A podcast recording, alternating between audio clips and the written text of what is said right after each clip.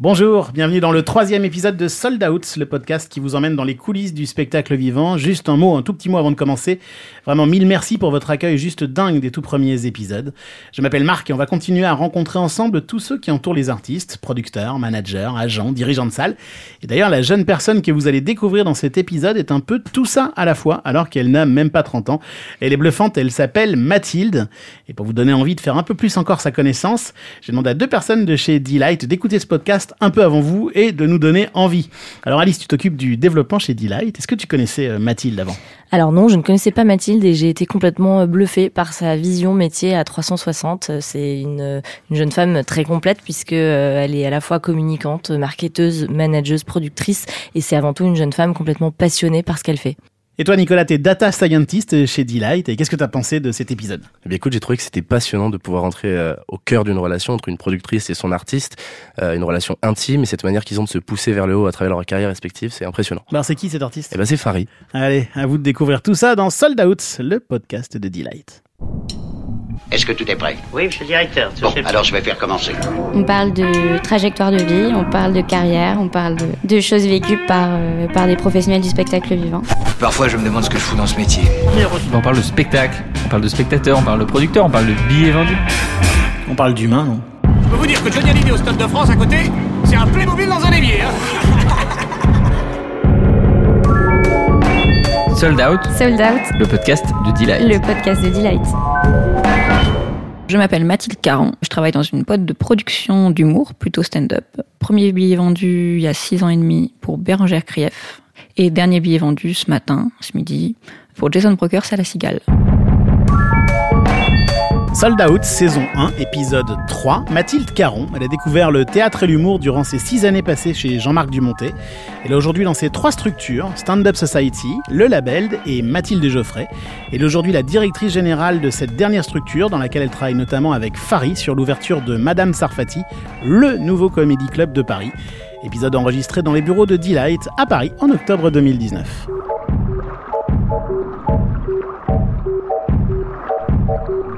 Je savais que je voulais travailler dans le milieu du spectacle, plutôt musique. Et en fait, je suis rentrée très tôt à GMD Productions. Et euh, j'ai rencontré Amélie Bro, qui était la directrice de production de GMD Productions. Et c'est quelqu'un qui m'a passionnée, qui m'a appris ce métier. Et c'est grâce à elle que j'ai fait ce métier après. C'est elle qui m'a passionnée avant même les spectacles avant même ce milieu même. Je me suis toujours dit que la communication et le culturel, c'était deux choses qui me passionnaient je voulais aller là-dedans. Après, me retrouver dans le théâtre, me retrouver dans l'humour, non, c'est le destin et c'est la vie qui a fait que.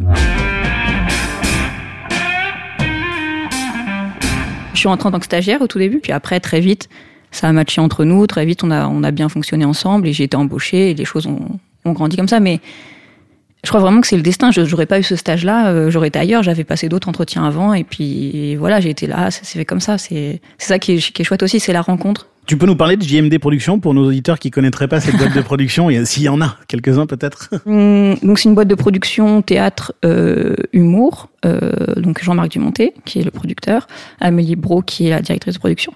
Ils ont six salles dans Paris, euh, de 900 places à 100 places. Donc dont Point Virgule la plus petite qui est vraiment un lieu où on découvre plein de talents d'humour.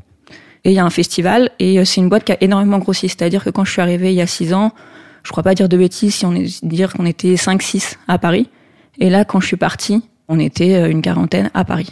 Ça- c'est une évolution incroyable et c'était fou aussi de voir cette évolution-là, de voir, de commencer dans une boîte qui était assez artisanale et finir dans une boîte où il y a euh, six théâtres, où il y a euh, une quinzaine d'artistes. Enfin, c'est assez incroyable de voir cette évolution-là. Et pas n'importe lesquels hein, de théâtre, puisqu'il y a le point virgule, le grand point virgule, le théâtre Antoine, Bobino. Le Comédia, le Comédia et qui est euh, devenu le Sentier Théâtre Idéal. Libre. Exactement, Et le Comédia qui est devenu. Sentier. Alors toi, tu travaillais sur toutes ces salles ou tu travaillais sur une salle en particulier ou un artiste en particulier? En fait, euh, moi, j'étais plus production pure. Donc, c'est-à-dire euh, JMD Productions, les artistes, Farid, Alex Lutz, euh, Nicolas Canteloup, François-Xavier de Maison, etc. Et après, effectivement, on avait des liens avec les salles. On disait souvent qu'on était cousins. C'est-à-dire que il y avait un lien familial, mais des fois, on se rendait service et des fois, euh, on n'était pas, enfin, on avait des intérêts communs, donc on était amenés à bosser ensemble.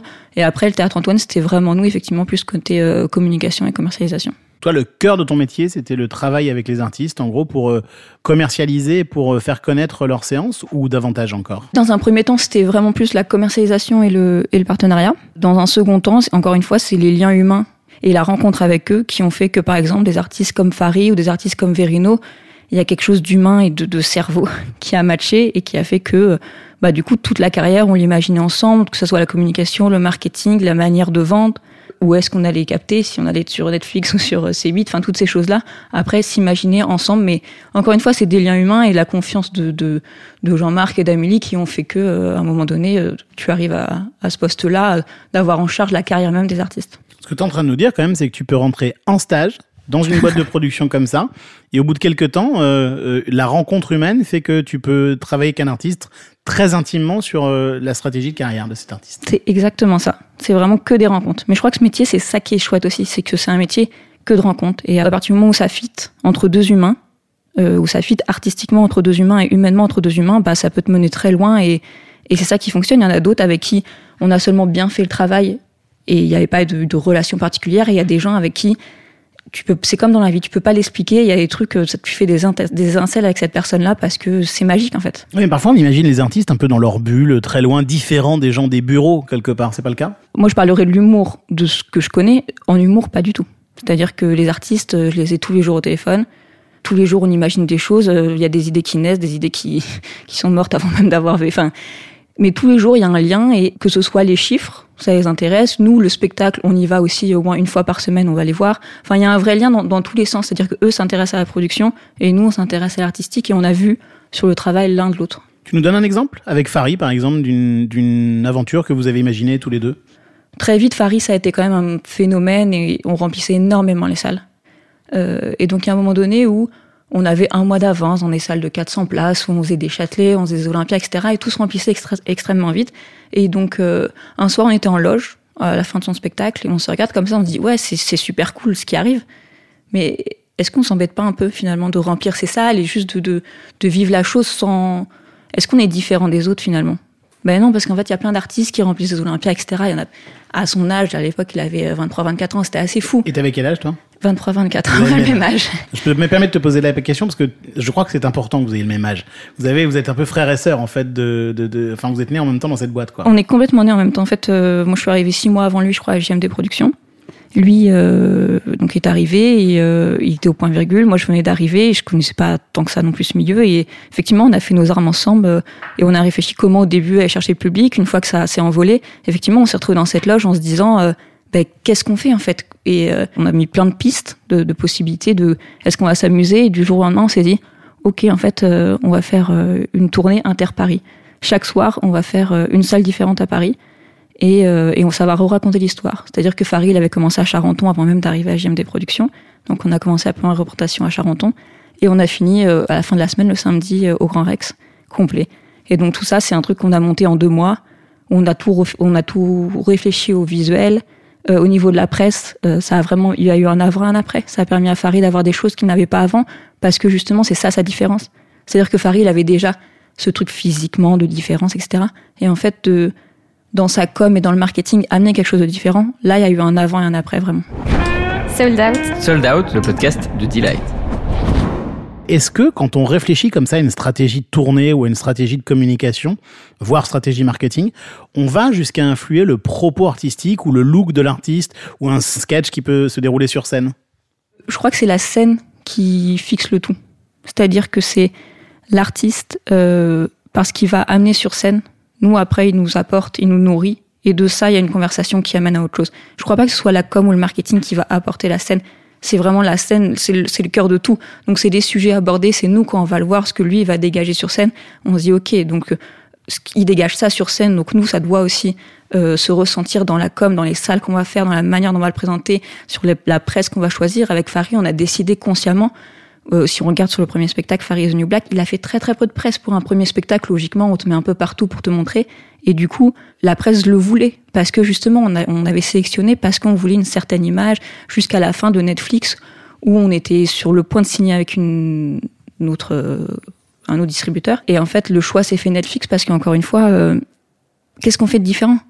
Est-ce qu'on fait comme les autres ou est-ce qu'on décide de faire différent? Avec une très humble, hein, mais quelle est la particularité de chaque artiste et quelle histoire on veut raconter. Si on continue à parler un instant de Farid avant de passer à autre chose, il y a quand même eu donc cette affaire de Netflix parce que tu, tu en parles aujourd'hui simplement en disant on a essayé de faire un peu différent, mais à l'époque Netflix il y avait beaucoup moins d'abonnés en France, c'était quand même beaucoup moins euh, connu, donc c'est quand même assez courageux de, de, de, de se lancer dans un truc pareil. En fait, c'est surtout que à part Gad Elmaleh qui avait sorti un show euh, qui était euh, en anglais, donc pas un show français, mais c'était le seul français en tout cas à être sur Netflix à l'époque hormis des spectacles que Netflix avait achetés, mais qui n'étaient pas une production Netflix.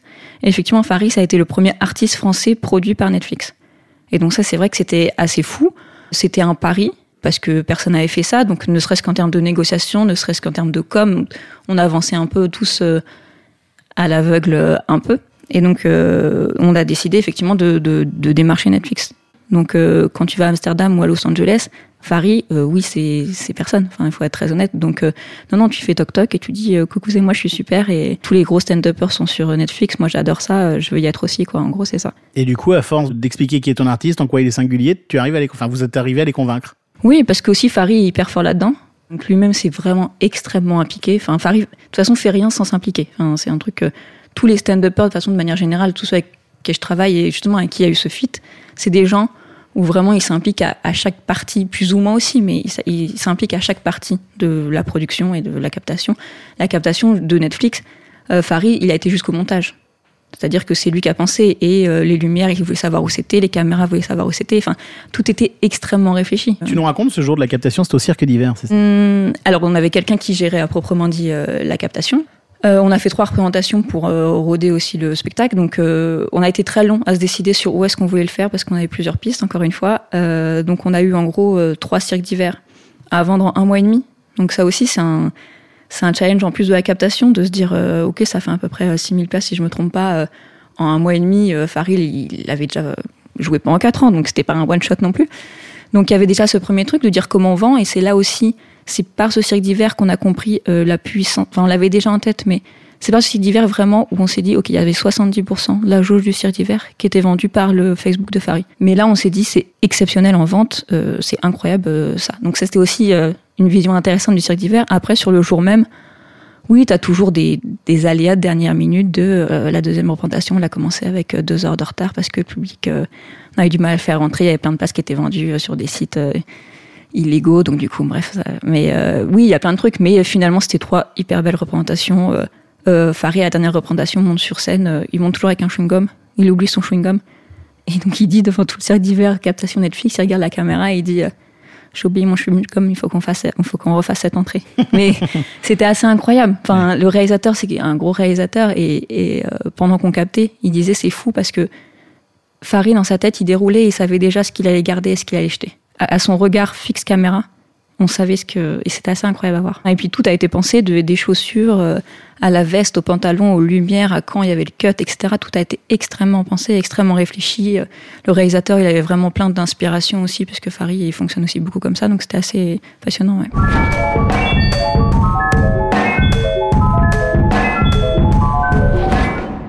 Farid, faut savoir que là, tout ce qu'il fait, encore plus dans son deuxième spectacle qui s'appelle Hexagone, il le fait aussi beaucoup de choses pour le stand-up. C'est-à-dire que quand il va à Bercy, quand il va au rond-point, ou là, quand il va au Bouffe du Nord, il le fait aussi euh, pour montrer que le stand-up est un art. Et je crois que ça fonctionne vraiment. Et ce qui, la force de Farid, c'est ça. C'est sa force d'écriture, sa force de travail, mais aussi euh, sa force de, vouloir pas seulement se mettre en lumière lui, mais mettre en lumière le stand-up. Et là, quand il va ouvrir sa salle qui s'appelle Madame Sarfati, euh, une salle, de, un, un comédie club, il le fait aussi. Dans, ça va pas être le comédie club de Farid, et c'est pas son objectif. Son objectif, c'est d'avoir un lieu de tous les stand-uppers. Et je crois que c'est ça sa force vraiment. Sold Out. Sold Out. Le podcast de Delight. Le podcast de Delight. Moi, quand je t'ai rencontré à l'époque de Jean-Marc Dumonté Productions, c'est que je pensais que tu étais vraiment la personne du digital, la fille très technique, parce que tu étais en même temps en pointe sur toutes ces questions-là, sur toutes les questions du web marketing, de la data, du CRM. C'est indissociable pour toi de la discussion avec l'artiste? C'est indissociable parce que c'est le meilleur moyen de d'être en contact avec son public. Or là-bas, c'est ça. Les artistes, quand ils sont sur scène, ils sont en contact avec leur public et nous, on doit faire la même chose dans nos métiers plus de producteurs. C'est-à-dire que à qui on parle, comment on leur parle, comment on récupère ces données, comment on les travaille, etc. Et c'est vrai que ça, ça fait autant partie. Et ça qui est intéressant, c'est que là, maintenant, avec la société que j'ai créée avec euh, le, le label, les artistes sont aussi là-dedans. C'est-à-dire que eux-mêmes réfléchissent à OK, je fais ça, du coup ça pourrait, euh, on pourrait récupérer des données, puis après on pourrait les utiliser. on veut créer une, une, des artistes qui sont ensemble, c'est-à-dire qu'on peut travailler et donner de l'un pour aller à l'autre, sans que tout le monde est d'accord, bien évidemment. Mais euh, mais il y a aussi un truc très intéressant où les artistes commencent à avoir conscience de ça. Quand Verino il fait ses dit donc internet sur YouTube, si on reprend le cas de Verino, oui, il a conscience que euh, ces abonnés-là, après, c'est des gens qui vont le voir en spectacle et la preuve c'est que ça marche très bien.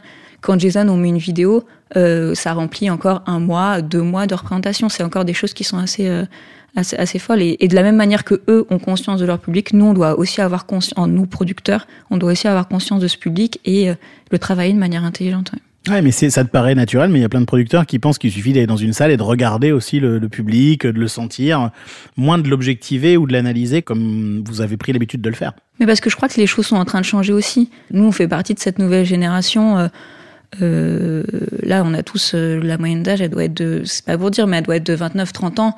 Euh, et donc, du coup, effectivement, on est dans ce truc de nous-mêmes, on consomme beaucoup de digital. Euh, encore une fois, ce coup de, du cirque d'hiver avec Farid, on s'est dit, waouh, on en avait conscience, mais quand tu arrives à des, des taux comme ça de remplissage, ça te fait réfléchir aussi sur ton budget com et la manière dont tu dont tu fais les choses. Donc euh, donc oui, on fait partie de ce, ce, nouveau moyen de production, cette nouvelle manière de produire qui est aussi en train d'évoluer. De plus en plus d'artistes, on voit en humour encore une fois, je n'irai pas sur d'autres domaines que je connais moins, mais en humour souhaitent euh, être en autoprod, réfléchissent beaucoup plus aux chiffres. Moi, tous mes artistes me demandent les chiffres tous les soirs, ce qui n'était pas forcément le cas avant, effectivement. Euh, c'est des choses, ils sont, ils sont, ils sont très très intéressés. Là, on a une cigale dans un mois tous les jours, Jason me demande l'évolution de la cigale et je trouve ça très très sain et très très bien. Et là, mercredi, on fait une réunion pour accélérer le rythme de vente. Comment on fait Lui, il va me dire Ok, moi je vais sortir telle telle vidéo. Moi, je vais dire Ok, en face, en marketing, on fait ça. Qu'est-ce qu'on peut faire ensemble? Enfin, tout, est, tout est réfléchi ensemble pour effectivement euh, toucher les gens. Mais alors avant d'aller dans cette nouvelle aventure dont on va parler maintenant Pardon. dans un instant, il y a eu euh, le, la décision de quitter euh, JMD Prod alors que cette boîte était dans une croissance phénoménale, que c'est une boîte de prod que tout le monde regarde en France et dans laquelle il y a plein de gens qui ont envie d'aller bosser. Il n'est pas trop dur à prendre cette décision et, et comment elle se prend?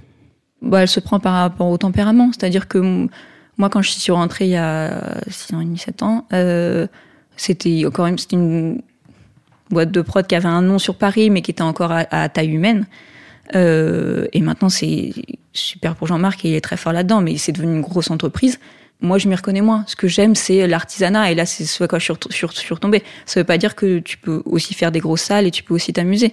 Mais c'est voir les choses différemment, c'est repartir de la base et euh, réfléchir au concept et au modèle, en fait. Quand tu es dans une grande boîte de prod, il y a un certain modèle qui existe, que tu le veuilles ou pas.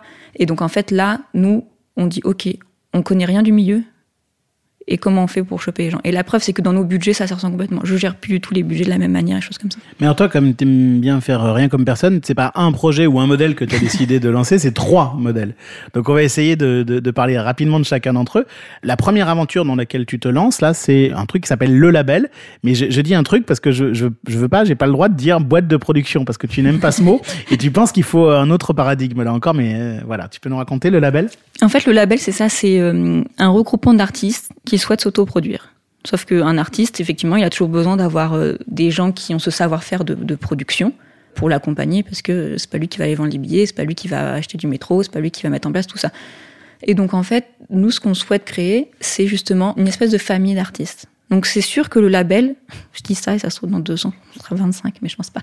Non, mais le, le label, notre objectif, c'est d'avoir euh, 5, 6 artistes grand max et je sais même pas si on arrivera là et c'est pas un objectif qu'on s'est fixé. C'est juste qu'on veut quelque chose où il y a un sens et encore une fois, il y a une histoire à, à l'ensemble. Et tu travailles avec qui aujourd'hui? Donc dans le label, euh, il y a Jimo, il y a Jason Broker, c'est Lenny Munga. Pour l'instant, ces trois artistes-là. Euh, et puis après, euh, on verra, mais c'est parfait et ça me va. J'ai pas envie de. Et avec ces artistes-là, on fait déjà la cigale. Jason, il a 40 dates de tournée. Enfin, ce que je veux dire, c'est que c'est pas pour autant parce qu'on est petit et qu'on est en famille, entre guillemets, qu'on voit pas les choses grandes. Enfin, là, on se lance dans 40 dates de tournée, on fait que les grosses villes, on se lance dans des cigales. Euh, on a déjà des options sur des plus grosses jauges et, et c'est magique. C'est juste que on revient à la base et on se questionne sur tout, tout, tout, tout. Mais donc, ça veut dire que les artistes souhaitent s'autoproduire, mais ils ont quand même besoin aussi de services et d'expertise. Oui, de ça et aussi, euh, on sait très bien qu'il y a une certaine euh, puissance à être à plusieurs. C'est-à-dire quand on fait front commun sur quelque chose, bah c'est sûr que c'est plus c'est c'est plus intéressant et t'obtiens d'autres choses aussi. Donc il euh, y a aussi cet intérêt-là de se dire ok, on se tient tous la main. Là, ils font tous les premières parties uns des autres. Ils vont se voir en spectacle, ils se donnent conseils. C'est ça qui est intéressant. Et vous prenez un risque de production dans le label Enfin, cette société euh, investit également sur le. Ouais, bien sûr. Pour que ces spectacles existent Bien sûr, bien sûr, quand on, quand on signe euh, une grosse jauge euh, et qu'on fait un chèque de loc, euh, bah, on est comme tout le monde, on a une petite goutte de sueur sur le côté, mais on croit très fort en eux et on croit très fort en l'équipe qu'on est et, et on se dit ça va bien aller. Pour l'instant, euh, je touche du bois, ça, ça va bien. Alors, il y a un second projet qui s'appelle Mathilde et Geoffrey, et ça, c'est pas une boîte de prod. Ça, hein, c'est hyper humble. C'est quoi bah... Il n'y avait pas vos noms. à qui est ce Geoffrey déjà Alors pardon, déjà j'aurais dû le dire depuis bien longtemps. Geoffrey il est dans toutes les aventures et euh, c'est avec lui que j'ai créé toutes euh, les trois entreprises différentes. En fait, que ce soit le label Mathilde Geoffrey ou la troisième entreprise, euh, c'est vraiment nous deux puisque moi j'ai la partie entre guillemets plus euh, commercialisation, communication et la vraie partie digitale c'est lui. Tu me raconterais ce que je suis chiante, mais lui il est moins chiant et c'est lui la vraie partie digitale. Et en fait, Mathilde et Geoffrey, c'est juste qu'on offre à des gens sur des one shot par exemple euh, la possibilité euh, de faire appel à nous sur la commercialisation, sur la communication ou sur euh, simplement tu as du métro demain, tu veux faire une affiche ou à l'inverse, tu veux monter une chaîne YouTube, on peut t'aider à la pousser, etc. Mais c'est rigolo parce que tu viens de dire, je- on dit souvent que je suis chiante, etc. Mais c'est lui qui est vraiment chiante. C'est qu'en fait, c'est un peu ta réputation, effectivement. C'est que vous êtes très expert, très pointu pour aller euh, pour aller comprendre vraiment euh, comment est-ce qu'on peut remplir grâce au, au, au ré- au digital, en fait. Je crois qu'encore une fois, c'est-à-dire que dans ce milieu, il y a un côté, tu as toujours l'impression que c'est très déjà acté, qu'il y a des habitudes, etc. Et, et moi, ce que j'aime, c'est remettre toujours en question ces habitudes, à raison ou à tort d'ailleurs. Tester des trucs. tester des trucs et des fois c'est super et des fois et c'est ce qu'on fait avec les artistes sur scène et ce que je pousse à faire les artistes aussi c'est-à-dire tester. Là Lenny par exemple qui est notre, entre guillemets notre plus jeune artiste il monte sur scène je lui dis teste. Teste et on verra. Et moi je, je m'accorde ça aussi euh, avec Geoffrey on s'accorde ça aussi. C'est-à-dire on teste. Et il y a des trucs des fois ça marche et des trucs ça marche pas mais il faut toujours tout remettre en question. Et on finit avec Stand Up Society. C'est euh, quoi ça? C'est une. euh, c'est le dernier bébé. C'est le dernier bébé? c'est quoi ce bébé? En fait, c'est toujours dans la continuité de se rendre compte de du lien entre le digital, entre la vente de places et entre les vidéos, puisque dans le stand-up, quand même, une des manières de vendre des places, c'est sortir euh, un passage de 3, 4, 5 minutes euh, sur les réseaux sociaux. Là, on le voit par exemple avec, euh, avec Jimo, quand Montreux est sorti euh, sur YouTube, pendant 5 mois, ça nous a rempli trois fois par semaine à l'Apollo, donc c'est quand même assez, assez chouette. Et donc de, de, de ce constat-là, on s'est dit, ok, mais pourquoi on fait pas une plateforme de consommation du stand-up? C'est-à-dire soit ton axe d'entrée, c'est la vidéo, soit ton axe d'entrée, c'est l'achat de place, mais tu as une plateforme où tu peux retrouver les deux. On a aussi fait le constat de maintenant que tout le monde a un peu compris ce truc de vidéo. Nous, il y a six ans, quand on le faisait avec Farid, qu'on a sorti le legging, c'était l'explosion parce que peu de gens le faisaient. Maintenant, quand tu vas, même nous, personnellement, quand on va sur notre fil Facebook, le nombre d'artistes qui se sortent des vidéos, c'est incroyable. Et donc, justement, nous, on s'est dit, OK, nous, on en a marre de se voir euh, 100 vidéos par semaine. On va juste euh, rendre les choses, entre guillemets, un peu plus euh, dans des quantités plus raisonnables et on va sélectionner. C'est-à-dire que si tu veux voir du bon stand-up, on a fait un partenariat avec Combini, ça s'appelle Stand Upper, où Farid est directeur artistique de, de ce concept, où c'est du stand-up un peu, un peu euh, travaillé, un peu monté, avec euh, une touche Combini aussi, puisque c'est aussi très cohérent avec la cible qu'on peut toucher dans le, dans le stand-up. Si ton entrée, ça peut très bien être cette vidéo, et parce que tu vas avoir découvert, euh, je dis n'importe quoi, euh, Roman Fressinet qui en a fait un par exemple, tu vas vouloir acheter des places pour Roman Fressinet après, donc ça tu pourras- tu auras la possibilité. Ou à l'inverse, ton axe d'entrée c'est de vouloir acheter euh, des places pour Jimo et tu vas découvrir une vidéo de Jason ou en fait c'est créer une espèce de communauté du stand-up. C'est un mélange entre une billetterie et YouTube, en fait. C'est tout- complètement tout, ça, ça. à intégrer finalement. Exactement. Ouais, L'idée, c'est de créer ce, enfin, ce cercle vertueux que vous aviez remarqué euh, entre euh, des posts sur les réseaux sociaux et des ventes de billets, c'est de l'industrialiser un peu d'une Mm. certaine manière. Ouais, c'est com- c'est complètement ça. Et mais en même temps, de rester dans quelque chose de très artistique. Par exemple, les newsletters qu'on fait partir, ça reste des coups de cœur qu'on a eus ou des choses. On on n'a pas pour vocation d'envoyer une newsletter avec euh, 15 spectacles et d'envoyer ces trois, trois newsletters par semaine. C'est pas. On préfère envoyer une newsletter par semaine avec trois spectacles, mais qui sont très choisis. Il y en a un, c'est une découverte, il y en a une, c'est une puissance en fonction de ce qu'on voit, etc. Après, c'est des goûts et tout, et tout est dans la nature. Il y a un mot que tu as employé au début de notre entretien, sur lequel euh, je rebondis seulement maintenant à dessin, parce que je crois que c'est le point commun entre les trois structures, c'est le mot cerveau. C'est-à-dire que toi, tu aimes bien employer ce mot. Tu peux nous vrai. expliquer pourquoi? Euh, mais parce que je le ressens comme ça en fait. Quand je rencontre des gens, mais même euh, nous deux, c'est-à-dire que j'aime parler avec toi parce que je sens qu'il y a un ping-pong de cerveau. Et c'est ça qui m'intéresse quand je discute avec Farid, il y a un ping-pong de cerveau.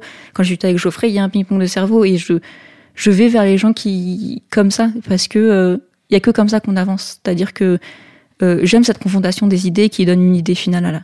J'ai l'impression que pour toi, c'est plus fort que les structures, en fait, même. hein. Enfin, ce qui compte plus, c'est le, Ouais, ce- ping-pong-là. Mais il y a des artistes que je citerai pas, mais à qui je, je, je, je- continue de travailler. euh, et c'est même pas une histoire de financier entre nous, c'est juste une histoire d'effectivement de. Je sais quand je suis juste avec cette personne, il m'apporte. Il m'apporte plus qu'un chèque. Il m'a- il, il m'apporte et c'est ça qui me pousse à autre chose. Alors ça peut paraître très bisounours, mais ça m'apporte en fait.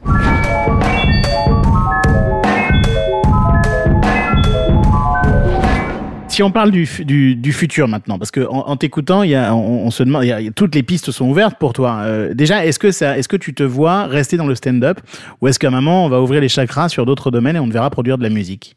Question de cerveau. Non, mais c'est vrai, question de, qui j'ai en face et, qui- va me fasciner et avec qui ça va matcher. Euh, oui, en ce moment, c'est parce que aussi, euh, quand tu vis dans un milieu euh, de stand-uppers, tu rencontres aussi beaucoup de stand-uppers, donc il y a un truc, mais il faut aussi faire attention justement à pas trop s'enfermer. Là, je bosse aussi sur la Scala.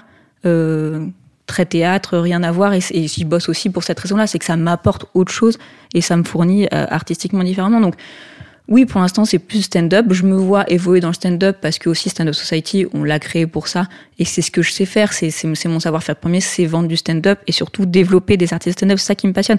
Moi, je préfère euh, bosser sur un artiste qui va faire trois fois par semaine une 100 places plutôt qu'un Bercy, presque. Ça me passionne de voir l'évolution. Ça me passionne d'avoir vu Farid dans une 100 places et de le voir à Bercy. Mais une fois qu'il est à Bercy, c'est fait.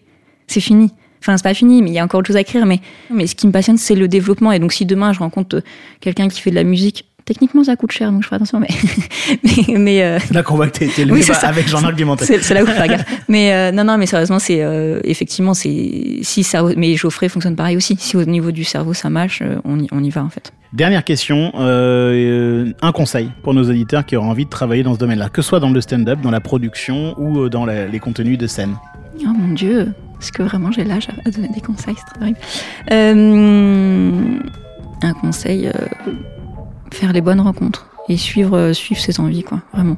Suivre ce qu'on sent, c'est-à-dire ne pas forcément suivre ce que les gens vont te dire de, de faire ci ou faire ça, mais sauter en parachute, des fois c'est génial et, et ça marche.